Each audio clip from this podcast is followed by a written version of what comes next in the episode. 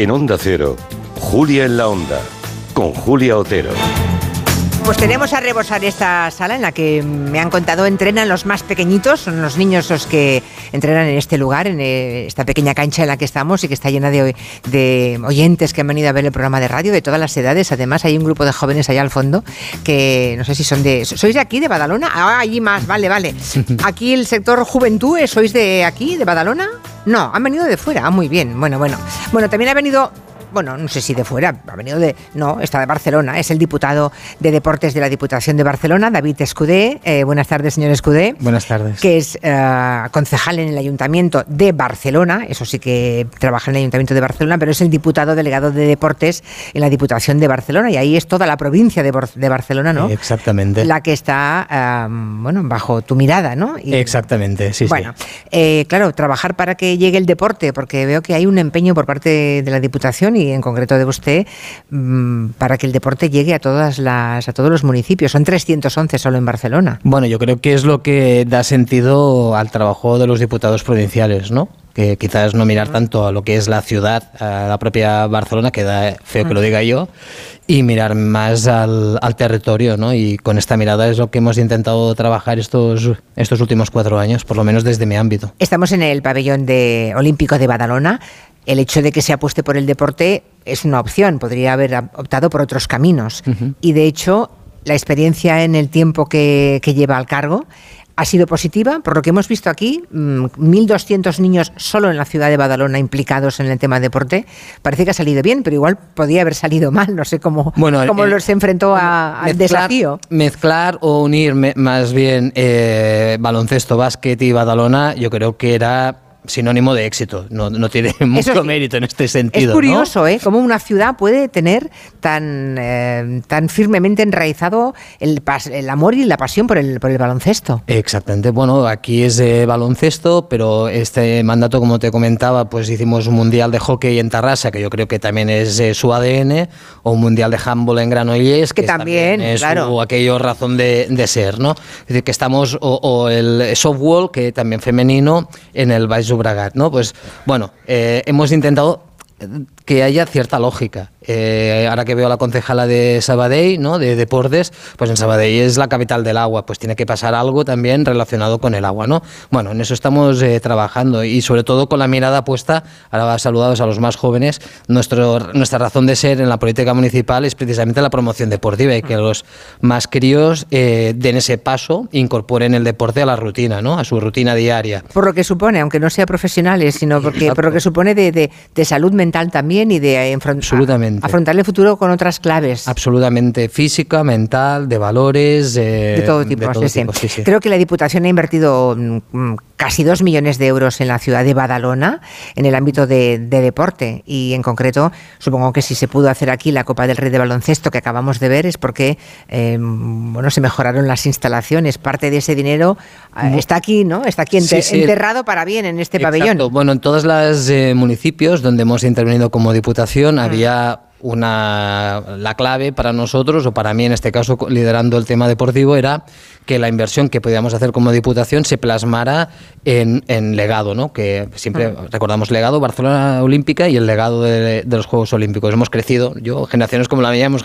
crecido con, con esta Oyendo enseñanza. eso, sí, sí, sí, Y la idea era lo mismo de, bueno, nos interesa el, pues, por ejemplo la Copa del Rey de baloncesto en, en Badalona, eh, por supuesto, pero sobre todo para generar más infraestructura y poner al día la que ya existía y, con, por, y con, por tanto facilitar que los más jóvenes la base de todo, pues dieran ese paso adelante y continuaran, no lo dejaran, que es la primera de las de, la, de, los objetivos, y en segundo lugar, pues creciéramos y que hubiera más gente todavía, pues con ganas de dar ese paso adelante, ¿no? Es el proyecto que antes comentábamos, este de Juventud Deportiva, Sociedad Activa. Sí, con este título un poco peculiar, eh, que me cuesta que yo recordar, incluso te agradezco que me lo hayas recordado. Juventud porque... Deportiva, Sociedad Activa. Bueno, Exactamente. Y que no solamente es para los jóvenes, también para la gente de cierta edad. Supongo que también la Diputación se preocupa por, por la gente bueno, mayor. Sí, eh, empezamos con un lema que es eh, tan antiguo como, como necesario, que es facilitar ¿no? o, volver a creer en el, derecho universal a la práctica deportiva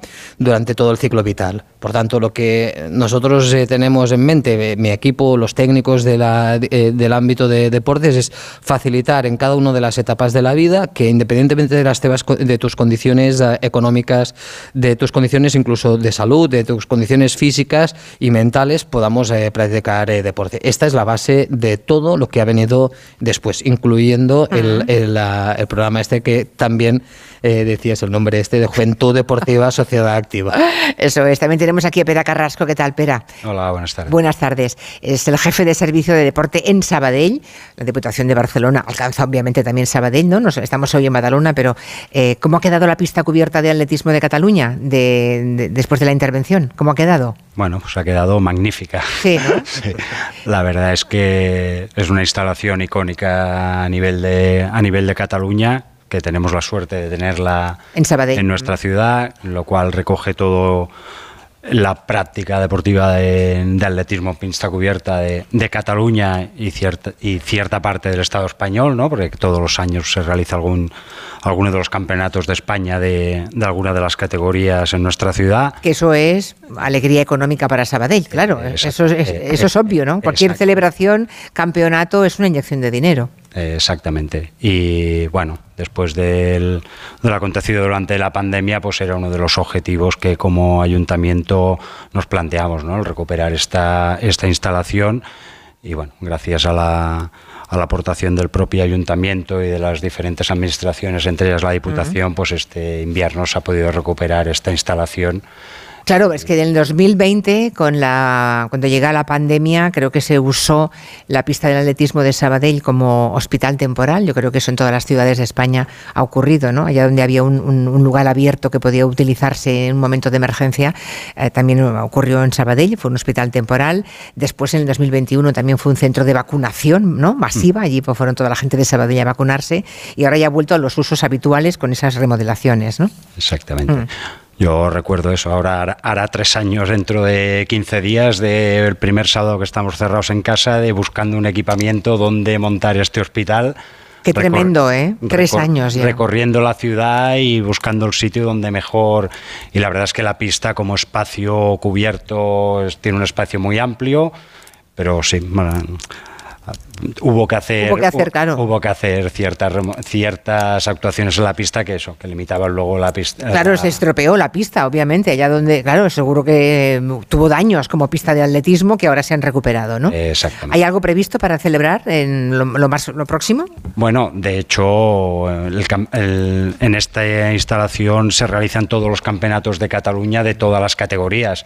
Por tanto, desde, desde el mes de finales del mes de diciembre hasta finales de mes de marzo, todos los fines de semana hay competición, desde la categoría Benjamín fins a categoría de veteranos y este fin de semana hay un campeonato de España de categoría cadete. Se realizó también hace un mes, a principios del mes de febrero, un meeting internacional de Cataluña también, o sea que no hay ningún día que la pista durante este periodo de invierno no se utilice. Está bien aprovechada, ¿eh? no está infra, infrautilizada, sino todo lo contrario. También tenemos a Valentí Santos, ¿qué tal Valentí? Buenas tardes. Buenas tardes. Él es el director del Patronato de Atención a las Personas de Martorell. Creo que habéis conseguido eh, convertiros en Ciudad Europea del Deporte, ¿no? Es el título y eso, ¿quién da ese título y por qué lo da? Este título lo da una entidad privada eh, con sede en Bruselas. En Bruselas. Eh, que es la Asociación Europea de Ciudades Europeas del Deporte. Mm. Y, eh, bueno, cada año nombra ciudades de todos los estados. Bueno, ahora se está expandiendo por el mundo. un poco como reconocimiento a la labor en materia deportiva que, se lleva a cabo en las ciudades. Que, claro, es una ciudad con 72 nacionalidades diferentes. Creo que de esto habló, habló el alcalde, ¿no? Martorell tiene, imagínense, 72 nacionalidades diferentes, claro. En, un lugar así, en el que deben hablarse múltiples lenguas, el deporte debe ser una herramienta estupenda para que todo el mundo se integre y que debe ser lo que Martorell intenta. De hecho, el, lema de nuestra candidatura era precisamente el deporte saludable al servicio de la educación, la cultura y la cohesión social. Claro. No, entendemos eh, el, el, deporte como una finalidad en sí mismo, sino que ha de cubrir determinadas finalidades de interés público y evidentemente en una sociedad como la de Martorell, en la que pasa todo lo que pasa en Cataluña y en España, eh, acentuado seguramente eh, por su marcado carácter industrial, eh, no solo el deporte, pero de manera muy, muy importante el deporte, contribuyen a que, a que el nivel de cohesión social sea muy elevado. Creo que habéis atraído un montón de niños ¿no? de Martorell. Hay muchos muchos menores ya involucrados en diferentes equipos. Bueno, eh, en Martorell estamos eh, transformando el sistema deportivo eh, en un modelo efectivamente dual y donde acentuamos muchísimo el deporte en las escuelas como mejora de las oportunidades educativas para que no haya abandono escolar, supongo es importante que el deporte sea un elemento al que agarrarse para seguir estudiando. Hay, muchos, hay muchos estudios y experiencias que demuestran que el, que el espacio no lectivo eh, es un espacio educativo, que donde se genera segregación entre los diferentes estratos sociales eh, es precisamente en las oportunidades educativas del fuera escuela. Y bueno, de, hecho hay estudios que hablan de 6.000 horas de experiencia educativa entre un hijo de una familia eh, benestán y, una familia con dificultades de, integración. Y de alguna forma el, deporte hace que... Este, nosotros hemos desarrollado un programa que se inició en el último tramo de la pandemia, eh, que, le, llamamos eh, Martorey eh, Educa 360, Educación a Tiempo Completo, donde el programa deportivo tiene, tiene un papel muy importante se trata de una, de una carta de servicios extraescolares que se ofrece en todos los centros educativos de Martorell de manera eh, universal y gratuita.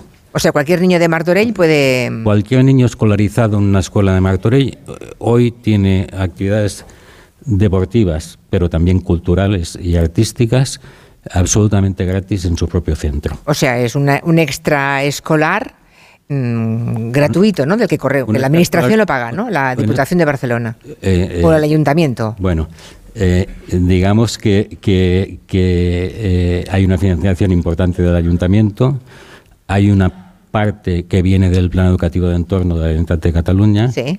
hay una parte que, que, viene de la Diputación. Sí. Y finalmente es un programa que, que, invertimos mucho dinero, pero que como eh, altera el ecosistema deportivo y social, eh, también genera eh, ahorros. Es decir, cuando tú prestas una actividad con carácter gratuito y universal, evidentemente el sistema de ayudas individuales para que las familias con riesgo de exclusión social tengan que puedan participar en actividades con pago, también se reduce. Ya. Por tanto, es un tema de prioridades y de reordenación del sistema económico. Estaba pensando que David Escude, como encargado, el diputado de Deportes de la Diputación de Barcelona, claro, son 311 municipios, todo, cada uno de ellos pide, claro. Evidentemente, claro, es lo que tienen que hacer. Claro, aquí tenemos sentados a representantes de Sabadell y de Martorell, pero son 311, a unos no tan densamente poblados como estas dos ciudades, ¿no? Pero claro, el tema para un diputado es cómo repartes, ¿no? la capacidad económica en todo, entre de hecho, cuando entras y te encuentras todo esto es, ostras, ¿dónde me he metido? Claro, eh, claro, ahora qué hago yo, ¿no? Exacto. Porque los recursos son limitados y hay que repartir de... Claro, bueno, pues es en función también de las necesidades de las rentas por cápita de cada municipio y dentro de cada municipio también las propias necesidades. hay municipios que la, demanda es eh, sobre programas concretos, otros que sobre actividades en concreto y otras que es sobre todo inversiones en instalaciones, en mejoras de equipamientos o crear nuevo equipamiento. Entonces, bueno, intentamos equilibrarlo todo un poco.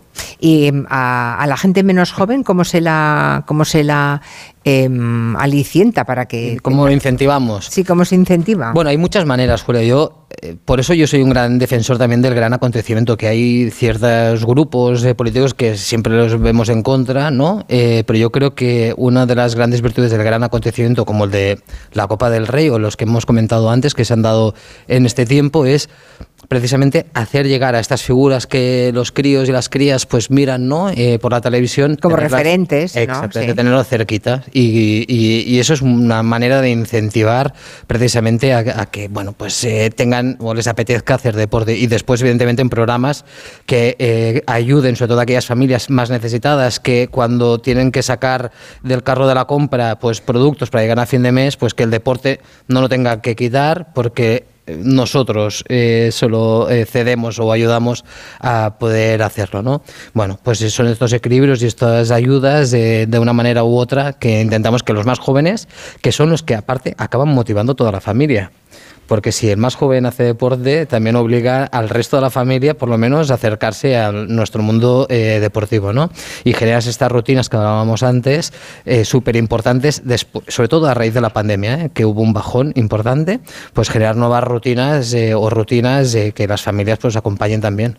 ¿Y qué, es eso de los Objetivos de Desarrollo Sostenible, ODS? Creo que es una cosa de Naciones Unidas, ¿no? Sí. Habla del papel que puede tener el deporte para conseguir 17 metas, vamos a repartir, no vamos a digamos, a repasar las bueno, 17, pero que también... En el mundo del deporte, como, como eh, demasiado a menudo se nos olvida, en las ODS también no hay ninguna referencia explícita al tema deportivo. Entonces, bueno, si Mahoma no va a la montaña, la montaña va a Mahoma en este caso, y lo hemos cogido y hemos buscado aquellas referencias que nos sirven a nosotros también como aliciente para progresar, ¿no?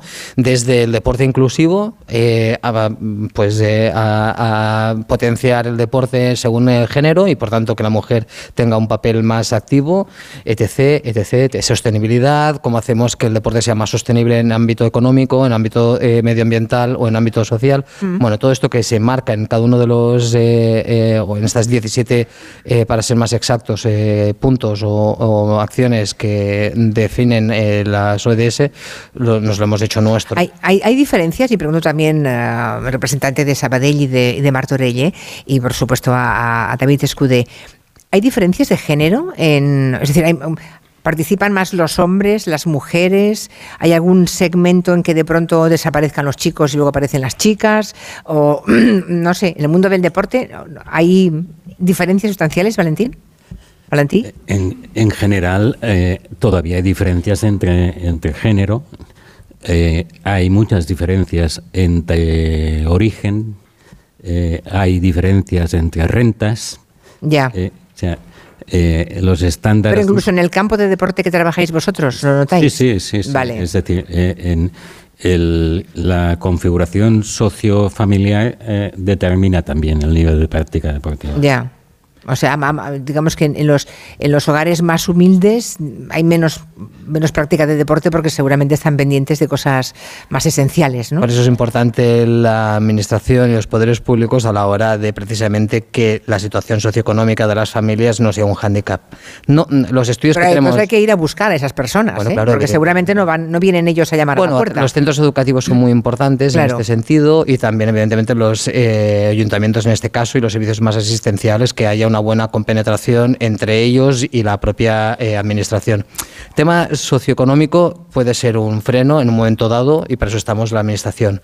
Yo creo que el problema eh, a día de hoy, sobre todo, es a partir de ciertas edades. En la edad, en edad escolar es eh, bastante similar. Eh, los niños y las niñas hacen obligatoriamente educación física en la escuela. Después, a nivel de extraescolar, sí que empiezan a haber más diferencias. A partir de los 17 es cuando vemos que hay un cierto bajón. ¿no? Y en cuanto al género, evidente. Es muy evidente y yo creo que es una de las metas que tenemos cualquier administración de poder equilibrar y de poder, primero, conocer los motivos y después qué políticas activas hay que poner encima de la mesa. Porque desaparecen las chicas o los chicos. Las chicas, evidentemente. ¿Desaparecen las chicas? Y vuelven a aparecer en la, en la edad más eh, madura para Más adulta. Sí. O sea, a partir de los 17, 18 desaparecen las chicas, se quedan los chicos, baja mucho y luego vuelven aquí a los 30, 40 años. Un poquito más adelante, sí. Más adelante incluso. Sí, al final y, ya... Qué tremendo. Y, y cuando hablamos de gente más eh, mayor es al revés, ¿eh? también hay que decirlo, que cuando eh, tienes algún programa específico de deporte a ciertas edades, los hombres desaparecen y solamente hay mujeres, ¿no? Pero sí que es verdad. Quizá por eso se mueren antes, porque no hacen deporte, ¿verdad? claro, entre otras cosas. Sí, se puede ser. Y, y de esas setenta y tantas nacionalidades que hay en, en Martorell, que desde luego es un, es un crisol de sociedades, ¿no? Y es ahí, se hablan muchísimas lenguas y muchísimas procedencias, ¿no? Mm, ¿Hay alguna nacionalidad que os cueste llegar a ella, que realmente se apunte a todas estas iniciativas vinculadas al deporte en Martorell? Mm, yo diría que el deporte debe ser la actividad más socializadora que existe en una eh, configuración social como O sea, la que borra la fronteras. ¿eh? ayuda a esa Hablamos el integración. idioma sí. El, el- de hecho, el programa que os comentaba antes, eh, yo diría que es el espacio más equitativo que se produce en el... eh, con todo lo que hablamos de segregación educativa, eh, yo creo que las escuelas eh, es el único sitio donde realmente eh, hay, un, hay un intercambio, interrelación entre todas las, las personas. Y estas actividades que, que hacemos con voluntad transformadora de, de- de la- del nivel educativo y del nivel de práctica deportiva y del nivel de integración social, eh, eh, tiene una finalidad muy clara, que es contribuir a, a elevar los indicadores sociales de Martorell a largo plazo. Eh, por tanto, eh, el deporte, si se entiende al servicio de otras políticas, eh, tiene, un- tiene una potencia importantísima. Ah, y en vuestro caso, creo que tenéis un, un pabellón polideportivo Dals Merinals, ¿se llama? Que mm, está en fase de remodelación. ¿Cómo está eso? No, este no, no es fase de remodelación, es un, es un nuevo equipamiento. Es nuevo equipamiento. ciudad, Vale, vale, vale. Viene a completar. Nosotros tenemos en Sabadell cinco pabellones polideportivos cu- cubiertos y este viene a completar una zona de la ciudad en la cual había una, una necesidad. Mm. Era un compromiso político ya de esta legislatura. Y lo habéis cumplido. Bueno, yo creo que la pandemia lo ha retrasado un poquito porque la idea hubiera sido poderlo haber tenido Pero estáis- pero estáis- finalizado estáis en ello. en esta legislatura Ya. y no va a ser posible, nos vamos a ir a un año de, de retraso, pero bueno, contentos porque la verdad es que la obra está ya en, en un, en un estado avanzado y bueno, mm, sobre todo a nivel de, de esta zona de, del barrio, de la ciudad que es un barrio un poco apartado, pues contentos de que puedan tener esta, esta evolución en el equipamiento. En Sabadell no tenéis tanta nacionalidad como en Martorell, supongo, ¿no? Bueno, 72 son muchos. 72 nacionalidades son muchas, pero tenéis bastantes pero también, ¿no? También hay mucha inmigración. Mucha inmigración también. Yo tengo mucho cariño a Sabadell porque allí empecé en la radio. Cuando yo tenía 16 o 17 años, mi primera experiencia en la radio fue allí, en, en Radio Sabadell, Radio Sabadell. que entonces estaba en la calle Convento. Calle Convento. Que debe existir todavía, supongo, Sí, ¿no? claro. Y Radio Sabadell también, por descontado. Muy bien, pues em, que vaya muy bien todo, ¿no? Que, em, que esos planes, mm, David, que tenéis para estos próximos meses funcionen, ¿no? Ahora lo que os falta es que los ciudadanos vuelvan, digamos, mm, opten por, de- por dar el sí en las elecciones, supongo, ¿no? Bueno, sí, que ahora- eso son libres para decidir lo que quieran, ¿no? Bueno, ahora hasta mayo a tope, evidentemente, solo faltaría y después... Ahora come- toca inaugurar cosas, ¿eh? Y acabar Bueno, cosas. no, no, no. La, la- la verdad que es un mandato eh, bastante complicado, no solo la pandemia, ¿eh? que evidentemente yo creo que la gente no se acuerda que ha habido un antes de la pandemia, pero había Veníamos de una antes. crisis Y brutal, esta- ¿eh? y, y la pandemia nos lo ha frenado, pero es que después hemos tenido una guerra que nos ha supuesto un incremento del precio de la factura de la luz, del gas, que en el, en el ámbito deportivo ha sido catastrófico. Por tanto, los que nos dedicamos al tema del deporte ha sido un mandato complicadísimo. Yo creo que nos merecemos un mandato más como Más mínimo tranquilo, ¿no? Más para poder acabar de hacer todo lo que nos habíamos propuesto hacer. Estaba yo pensando, claro, ha subido la luz,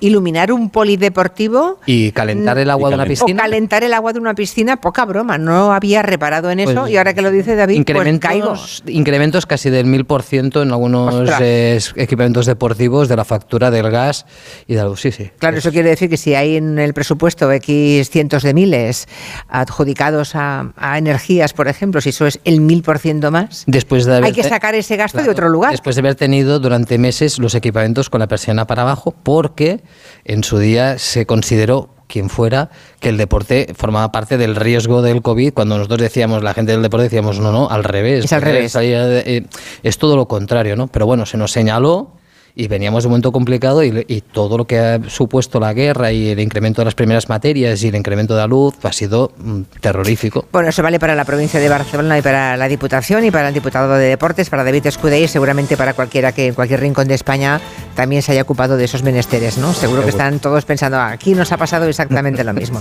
Gracias a los tres y muy buenas tardes. Gracias a Dios. Gracias. Gracias. Seguimos emitiendo desde el pabellón olímpico de Badalona. A continuación hablaremos un poquito más tarde con el alcalde, después de las noticias de las 5, 4 en Canarias.